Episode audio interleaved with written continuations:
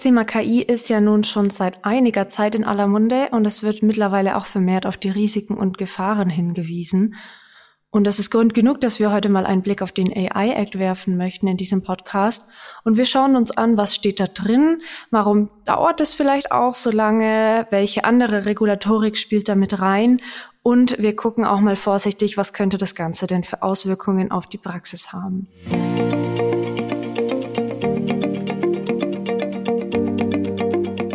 Herzlich willkommen in unserem Compliance Redefined Podcast. Mein Name ist Vanessa Müller. Mitgebracht habe ich wieder meinen Kollegen, den Christian Feldmann.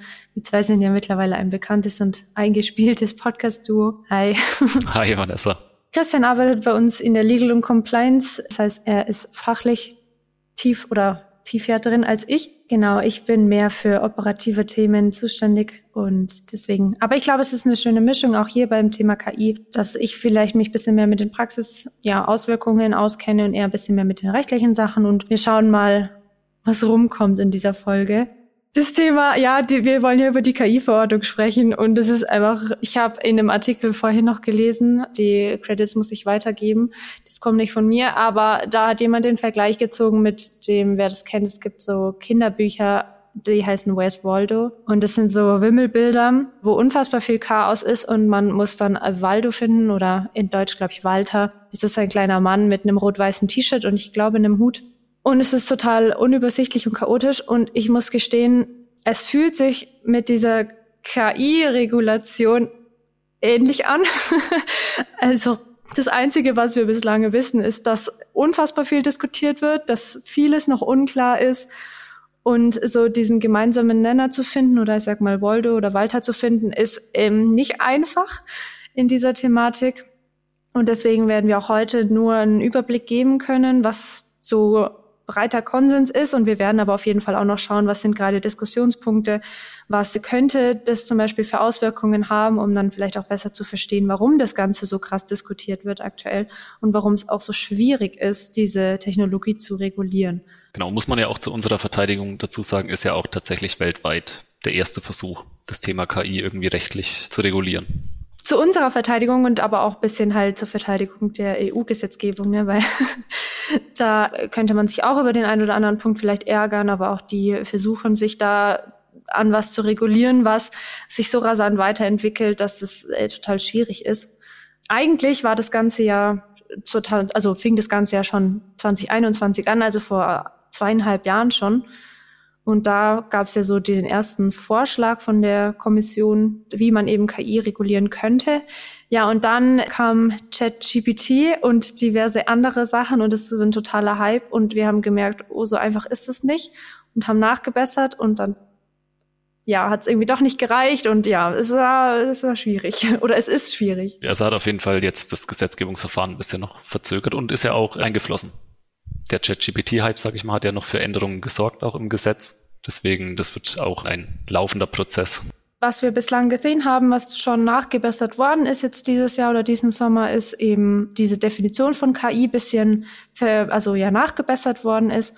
Ja, dass so ein paar allgemeine Prinzipien noch nachgerutscht sind und dass vor allem, was jetzt natürlich ganz spannend ist, dass diese Sprachmodelle oder auch Foundation Models sowas wie eben GPT-3, GPT-4, wie ja die Basis von ChatGPT ist, dass das auch mit aufgenommen wurde. Das gab, war ja vorher noch nicht drin in dem Entwurf von 2021.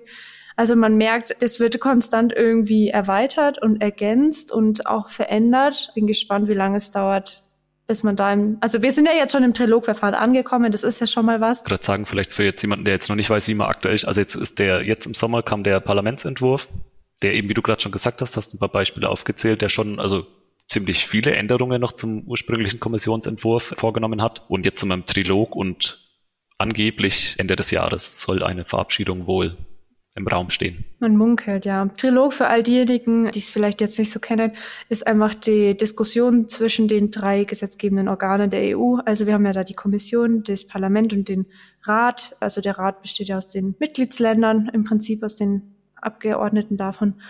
Und die diskutieren jetzt miteinander und jedes Organ hat so seinen eigenen Standpunkt und dann wird hoffentlich vielleicht bis Ende des Jahres da eine gemeinsame Basis gefunden werden, auf die dann eben diese Verordnung in Kraft treten könnte. Lass uns mal reinschauen, was drin steht. Also Stand jetzt. Zuerst wäre es ja mal interessant zu wissen, an wen richtet sich denn diese Verordnung? Das ist bestimmt auch eine Frage, die sich einige stellen. Betrifft mich das überhaupt? Also grundsätzlich erstmal zentrale Adressat sind natürlich die Anbieter von KI-Systemen, also die ähm, Entwickler, jetzt beispielsweise bei ChatGPT wäre es dann OpenAI und ganz wichtig aber auch eben, wenn ich jetzt als Auftraggeber einer Entwicklung bin beispielsweise. Grundsätzlich erstmal, wie gesagt, gelten die Pflichten für die Anbieter. Allerdings können diese Anbieterpflichten dann auch übergehen, wenn bestimmte Voraussetzungen erfüllt sind. Einerseits eben auf Produkthersteller, also wenn ich ein Produkt herstelle, das EU-Sicherheitsvorschriften unterfällt und habe eben Hochrisiko-KI als eine Komponente in diesem Produkt, dann kann ich der ganzen Regelung auch unterfallen. Und abseits von diesen Produktherstellern sind auch eben, und das ist dann schon eine breitere Gruppe, Einführer, Händler und gegebenenfalls sogar Nutzer von KI betroffen von den Regelungen. Nutzer eben dann, wenn ich eine KI in meiner eigenen Verantwortung für meine beruflichen Tätigkeiten einsetze. Also jetzt nicht der Privatnutzer, der mit ChatGPT irgendwie was macht, aber wenn ich also Beispiel, was da auch genannt wurde im Gesetzestext, ist, wenn ich ein bestehendes KI-System mit dem eigenen Namen kennzeichne, also eine White-Label-Lösung beispielsweise, oder wenn ich eine KI, die an sich jetzt nicht diesem Hochrisikosystem unterfallen würde, im Verwendungszweck eben so einsetzt, dass dann doch eben diese Einstufung als Hochrisikosystem einschlägig wäre. Schauen wir uns ja gleich mal kurz an, was das, was das damit auf sich hat. Aber es ist im Grunde, also wie gesagt, Anbieter natürlich in erster Linie, aber es kann auch tatsächlich mit Einführer, Händler, Nutzer können schon dann einige Unternehmen betroffen sein. Gerade wenn wir jetzt mal nach dem ChatGPT-Hype davon ausgehen, dass das Ganze noch viel gängiger werden wird und sich schnell verbreitet gibt ja auch schon Webseiten, wo man sich, also wo man sich im Prinzip den Code runterladen kann und dann entsprechend für sich nutzen kann. Also dass man halt so zum Beispiel lokal eine Mini-KI oder größere KI, nachdem wie viel Rechenpower man hat, betreiben kann. Das ähm, ja, wird alles nochmal spannend werden. Du hast jetzt schon voll oft gesagt, hier Hochrisiko, kannst du da ein bisschen mehr zu erzählen? Wir haben ja grundsätzlich diesen risikobasierten Ansatz, wo wir verschiedene Kategorien haben. Und ich glaube, das ist dann auch schon nochmal ganz spannend zu wissen, was vielleicht auch verboten sein soll. Genau, also das ist der grundlegende Ansatz von dieser Verordnung. Man will die KI-Systeme, die es so gibt, eben in verschiedene Risikokategorien einteilen und dann eben den Risikokategorien entlang eben die Maßnahmen festlegen, die einzuhalten sind. Ganz oben stehen die KI-Systeme, wo man sagt, das ist ein unannehmbares Risiko, die sollen also tatsächlich auch verboten werden. Und also die Einfuhr beispielsweise auch von solchen Systemen in die EU soll verboten werden. Da geht es dann insbesondere, also jetzt nicht abschließend, aber beispielsweise um die kognitive Verhaltensmanipulation. Da als Beispiel genannt eben Spielzeug, beispielsweise Kinderspielzeug, das eben sprachgesteuert irgendwie dann gefährliches Verhalten von Kindern fördern könnte. Also generell auch immer, wenn Kinder involviert sind, wird es dann natürlich auch wieder strenger. Dann aber auch das soziale Scoring wäre ein oder halt eine KI, die soziale Scoring eben vornimmt, wo eben dann Bürger aufgrund von was auch immer dann entsprechend eingeordnet werden ob man die noch mag oder nicht als Staat so ungefähr. Und genau ein Thema, da wo tatsächlich auch noch viel gestritten wird, ist die biometrische Echtzeit-Fernidentifizierung. Also wenn ich beispielsweise eine Überwachungskamera habe, die dann live eine Gesichtserkennung laufen hat, soll verboten werden. Streitpunkt deswegen, weil man eben diskutiert, inwiefern man denn vielleicht im Nachgang mit richterlichem Beschluss eine solche Fernidentifizierung zur Strafverfolgung nutzen darf, kann, wie auch immer, bei eben auch dann entsprechend nur besonders wirklich gefährlichen Straftaten. Genau, aber so im Grundsatz sind das die Systeme, die man verbieten will und eben auch nicht in der EU haben will, sozusagen.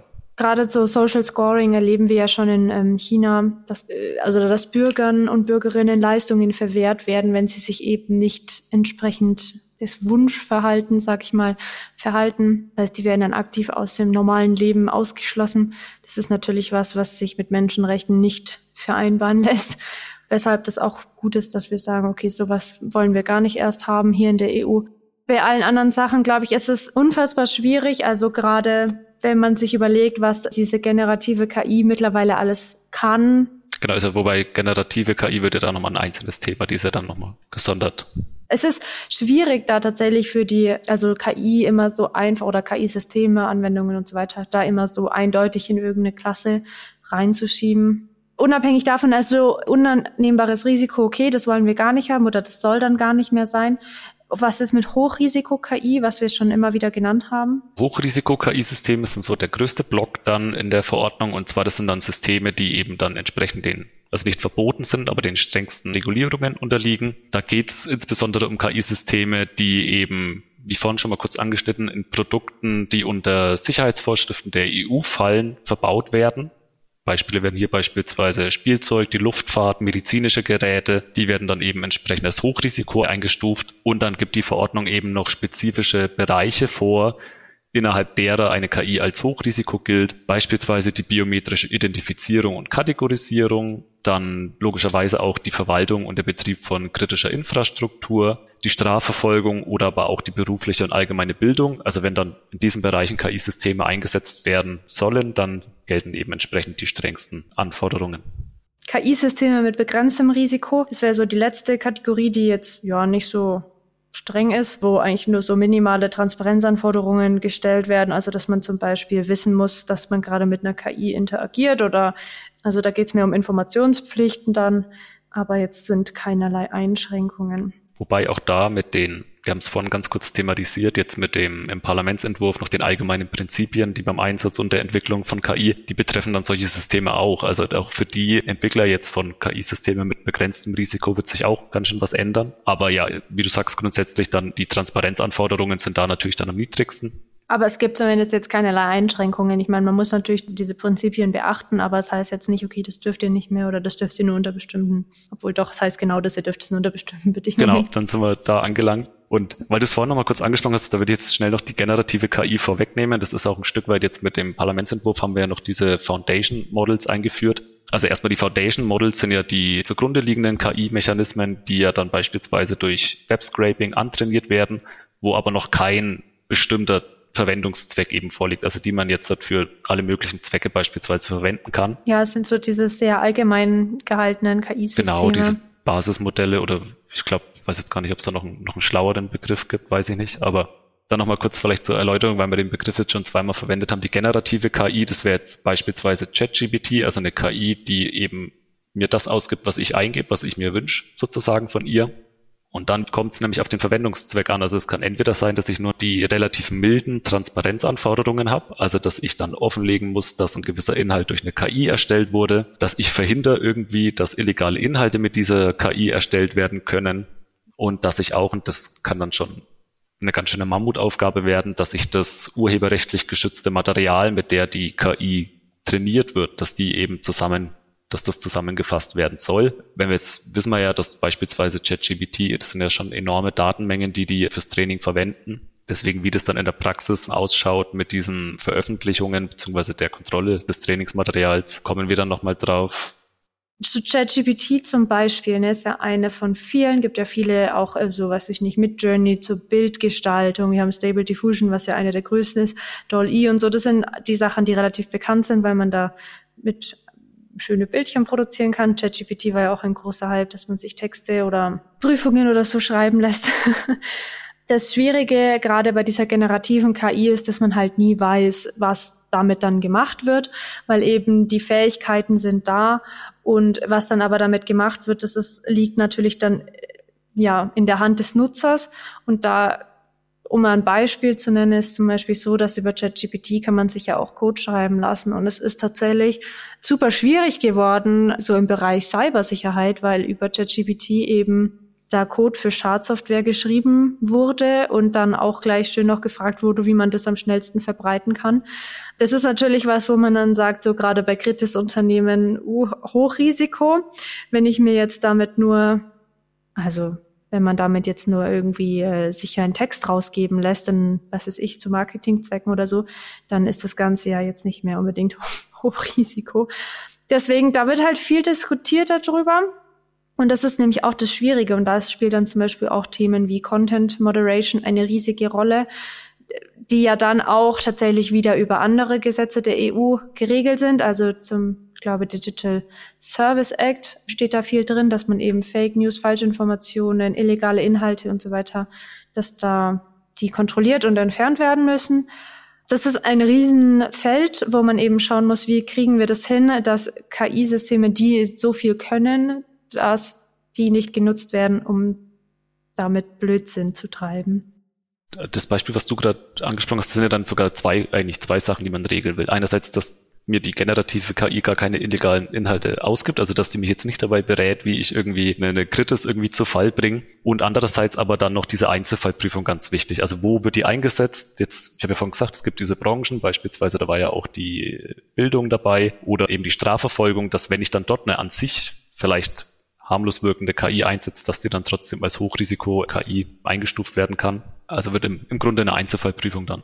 Es ist auch tatsächlich jetzt unabhängig von dem, sag mal, vom AI-Act oder dieser KI-Verordnung, gibt es ja auch noch andere Gesetze, die da auch einschränken. Wir hatten jetzt im Mai, glaube ich, war das, gab es ein schönes Urteil.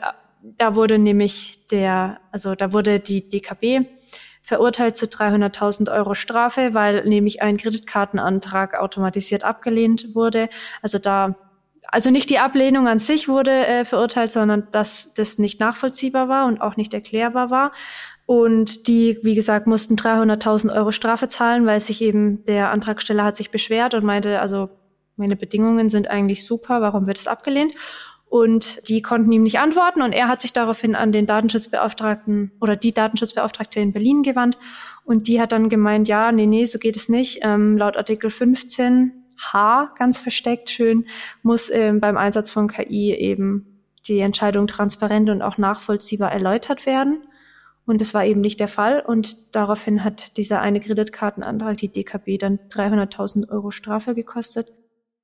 Das heißt, auch da merken wir schon, wir kommen in einen Bereich, wo es auch ganz viel um Erklärbarkeit geht der KI, wo das nachvollziehbar gemacht werden muss, was ja gerade auch bei so großer KI, die so Foundation Models oder auch mit so Sprachmodellen oder so, super schwierig ist, weil die oft einfach als Blackbox arbeitet und man eigentlich nicht weiß, was da genau passiert.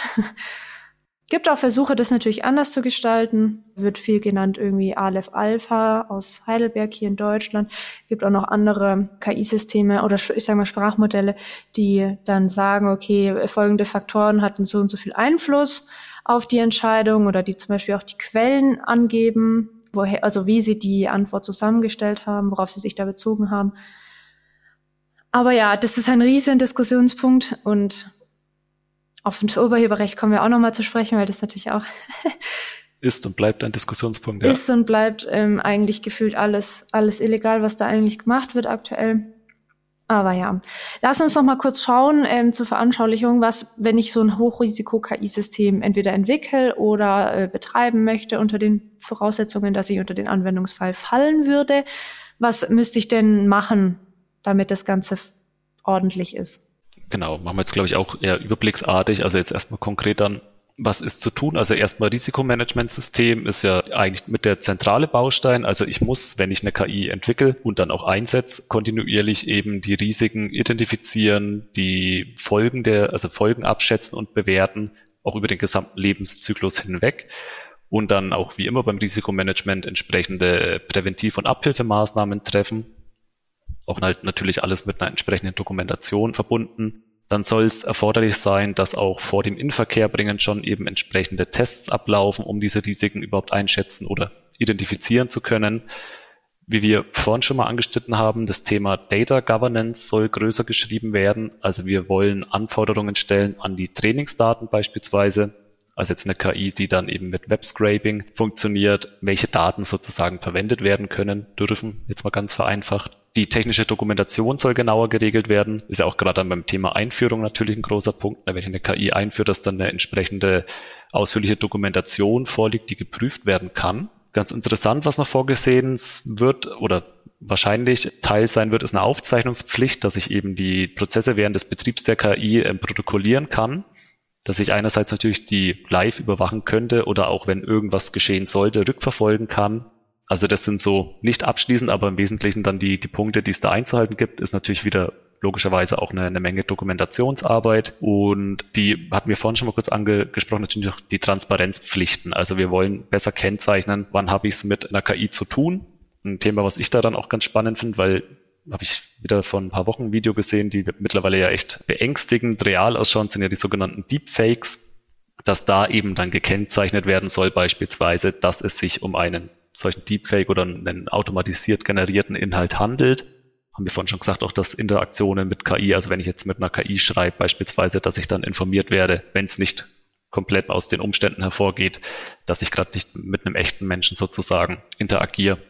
Also die, die so im Schnelldurchflug ist, wie gesagt, ist ein relativ umfangreiches Gesetz, auch ein neues Gesetz, also viele Sachen, die man jetzt nicht unbedingt irgendwo schon mal gehört hat. Und was jetzt aktuell noch nicht drin ist, da kann man vielleicht auch noch mal kurz darauf hinverweisen, es soll noch eine KI-Haftungsrichtlinie kommen. Also das Thema Haftung für KI ist jetzt aktuell jetzt von der KI-Verordnung noch nicht abgedeckt.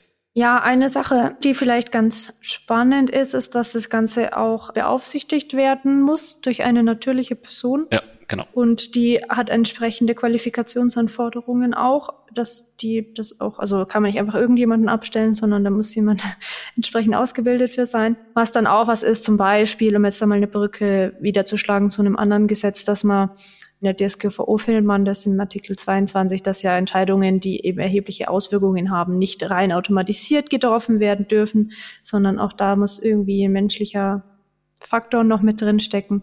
Da, ja, das würde sich so ein bisschen die Hand geben, zum Beispiel. Inwiefern der Punkt dann auch in der Praxis tatsächlich umgesetzt werden kann. Also wie viele Prozesse eine menschliche Person wirklich vielleicht parallel betreuen kann, welche Qualifikationen die dafür braucht ja, riesiges Diskussionsthema. Also da fehlt, glaube ich, auch einfach der Mehrheit der Leute einfach oder der, der breiten Masse bisschen die Erfahrung mit diesem ganzen, mit der Anwendung von diesen Themen und auch der Funktionsweise von KI, als dass man das da vernünftig beurteilen könnte.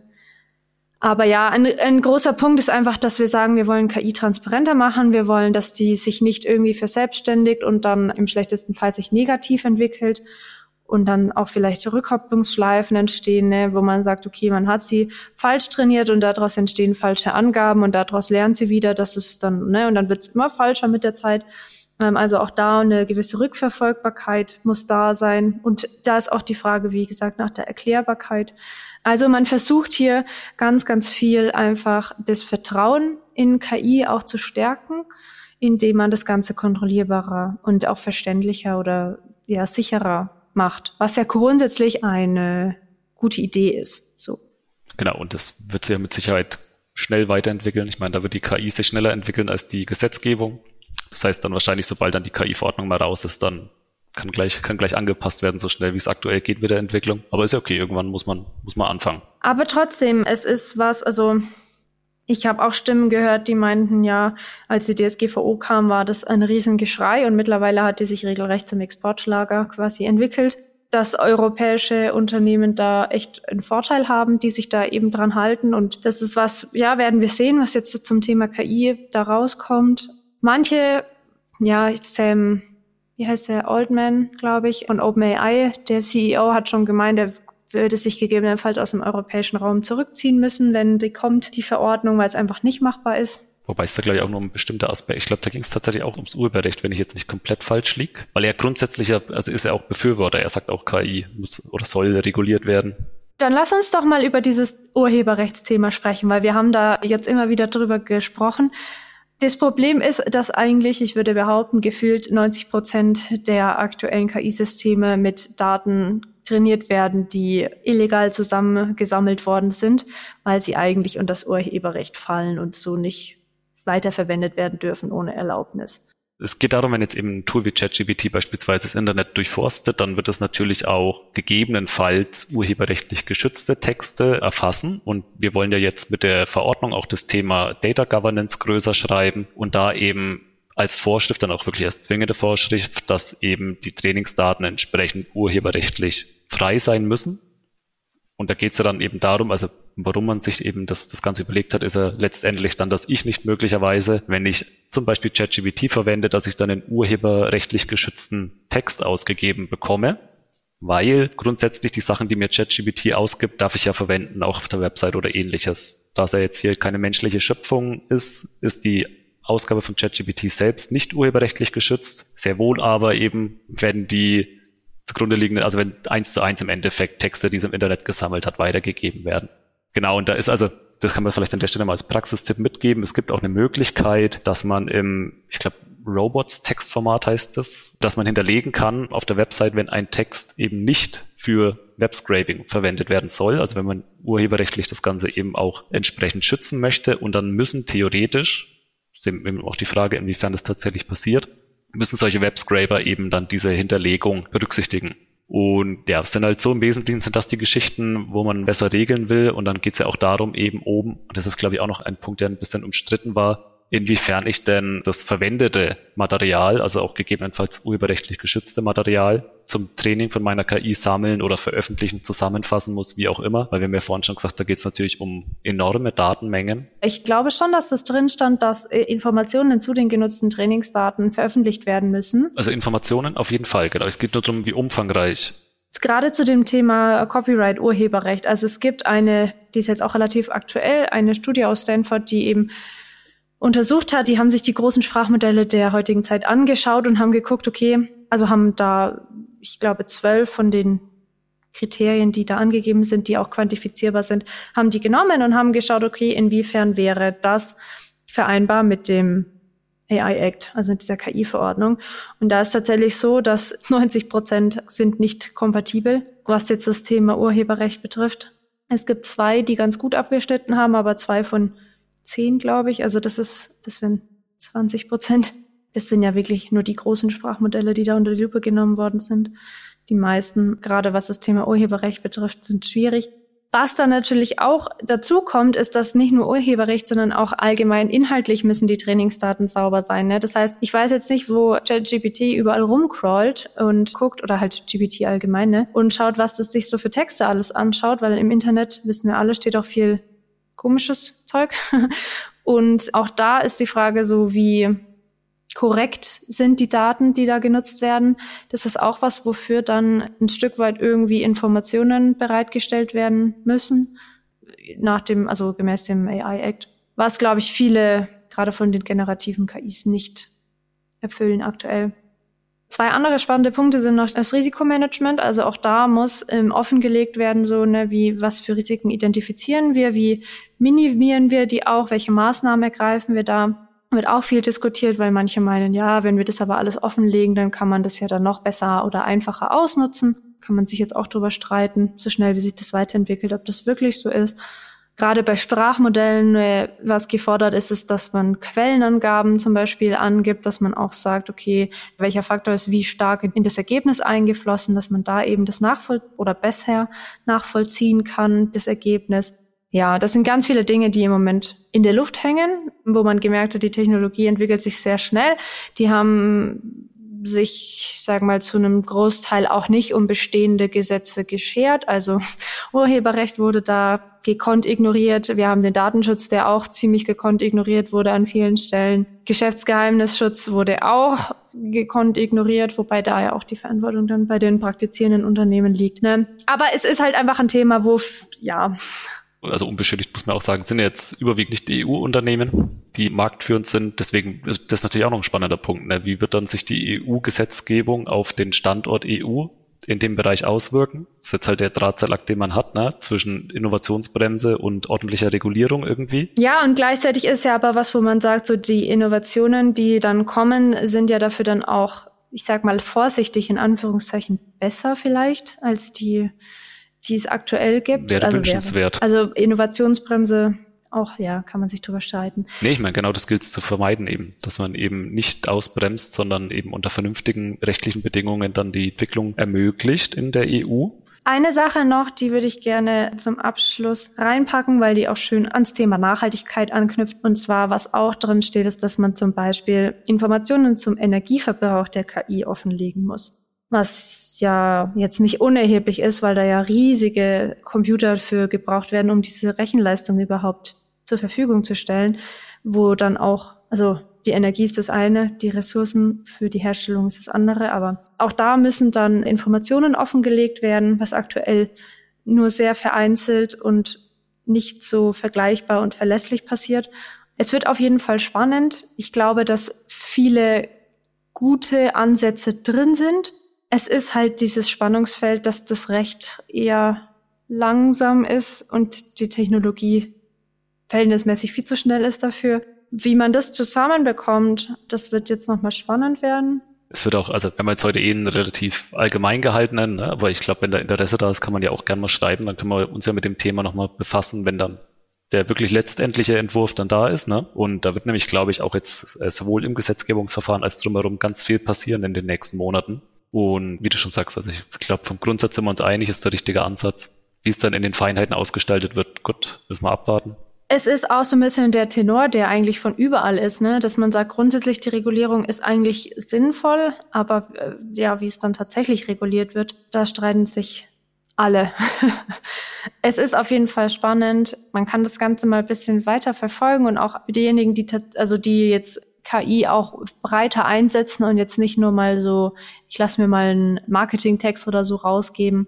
Die sollten sich damit schon, also die sollten das ganz gut verfolgen, weil da wird es durchaus Auflagen geben. Ja, und für alle anderen ist es spannend, weil in der Hoffnung oder die Hoffnung ist ja, dass KI uns halt eben unterstützt und da auch viele Probleme löst, die wir aktuell haben, so Fachkräftemangel oder Wissensverlust und so weiter.